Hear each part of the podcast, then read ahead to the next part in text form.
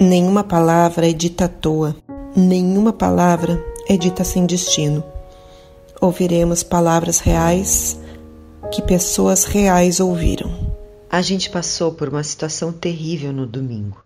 A gente estava indo para o gasômetro no nosso carro, que é vermelho. E é vermelho porque é vermelho, era o que tinha para comprar. O meu marido é gremista, inclusive. E a gente tem um adesivo do Haddad no carro, mas bem pequeno, colado no vidro. Nisso, um motoqueiro passou por nós gritando, berrando.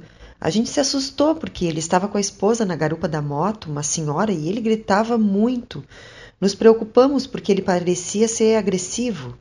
Foi aí que a gente percebeu que era conosco que ele estava gritando por causa do adesivo, gritando, xingando, falando do candidato dele.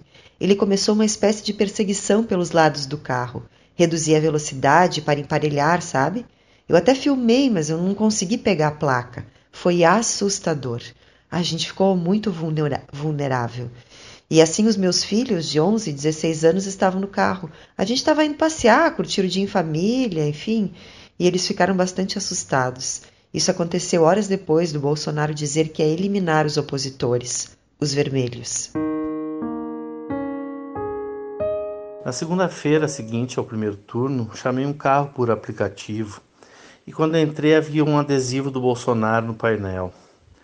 Tinha pouco tempo, entrei e fiquei quieto mexendo no celular, que é a melhor forma de não falar com alguém do seu lado. Eis que o motorista me fala: E aí, vamos de Bolsonaro no segundo turno? Eu querendo dar uma resposta que não desse continuidade, apenas respondi: Então. Permaneci em silêncio, com a esperança de só chegar em casa e não ter que dialogar com o motorista sobre nada. Ele resolve continuar o papo e justifica as razões que votaria em tal candidato, e dentre elas menciona: afinal, ele vai acabar com a ladroagem e com os viados. Eu me mantenho em silêncio e digo a ele que havia mudado de ideia e preferia descer ali mesmo. Estávamos parados num sinal. Ele insiste e diz que me leva até o destino final. Reitero que prefiro encerrar a corrida e ele, em um tom irônico e sádico, me diz: Está com medo? Eu olho para ele e digo: se ele continuar a corrida, aquilo se configura como um sequestro. Ele para e, enquanto estou saindo, verbaliza em alto e bom tom: Se prepara que o dia de vocês estão contados.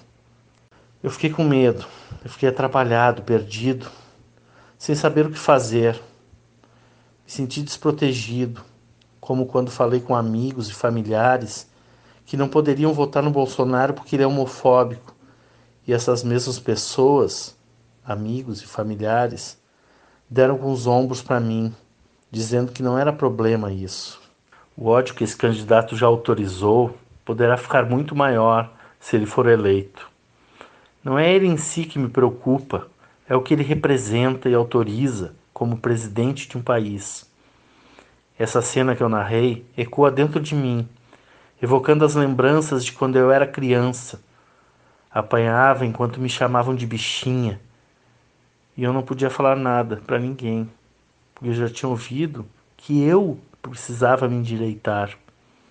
Evocam quando eu era adolescente e andava com os dedos cruzados, sem respirar, para passar por perto de alguns colegas de escola, com a esperança de que não me percebessem para poder seguir adiante.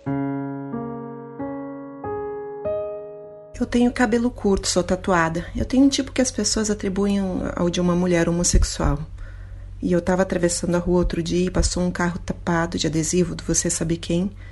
E um cara botou o corpo para fora e gritou para mim aos berros: E aí, sapata, vou enfiar no teu rabo, tua hora vai chegar. Era uma rua estreita, pequena. Tinha outro cara com a mão para fora fazendo sinal de foda-se. Eu me assustei, atravessei a rua e me encostei na parede, porque parecia que eles iam arremessar alguma coisa de dentro do carro. Era dia, tinha gente na rua.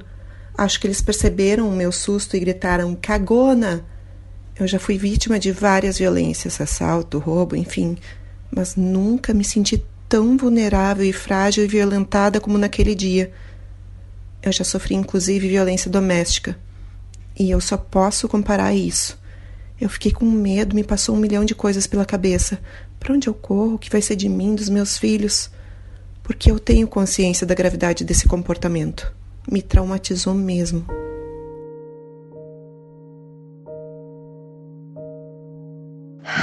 Hoje foi a primeira vez que eu fui xingada na rua.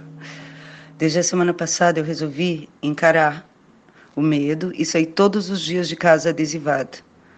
No primeiro dia, num dos primeiros dias, eu encontrei minha mãe e ouvi um breve sermão daquele, sabe? Sobre eu não dever fazer isso, sobre ser perigoso, sobre ela ficar preocupada. Eu rebati dizendo que se tirasse o adesivo, eu deixava de ser alvo. Mas e para aqueles que a pele é o alvo? E para aqueles que o comportamento, a orientação sexual é o alvo? Eles não têm como tirar isso. Isso são eles. E eu disse isso para minha mãe, sabe? E depois me deu um orgulho, porque ela eu vi ela usando esse mesmo discurso assim. E obrigado, mãe, vamos juntas. Eu estava andando pela Osvaldo, então, como eu estava contando, né? E tinha um grupo distribuindo santinhos e enfim, eu meu adesivo, meu bottom e a camiseta, toque como uma garota para fechar com chave de ouro.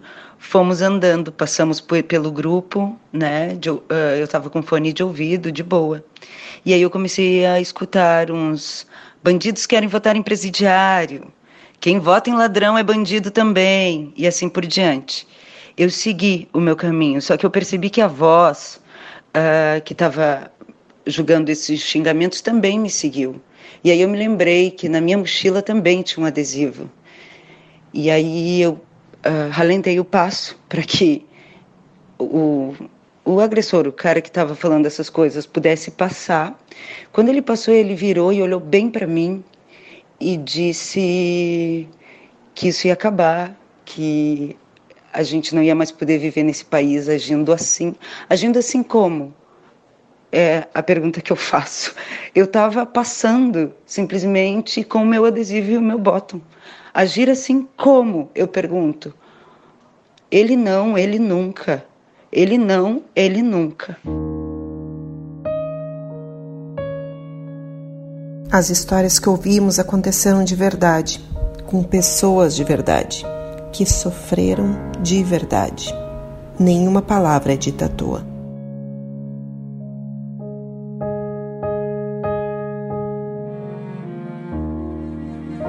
Sobre Nós.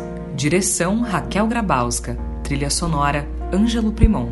Montagem Rogério Barbosa. Roteiro e produção Jorge Santos e Raquel Grabowska. Elenco Jussara Gaspar, Raquel Grabowska, Vika Chaba e Vinícius Petri.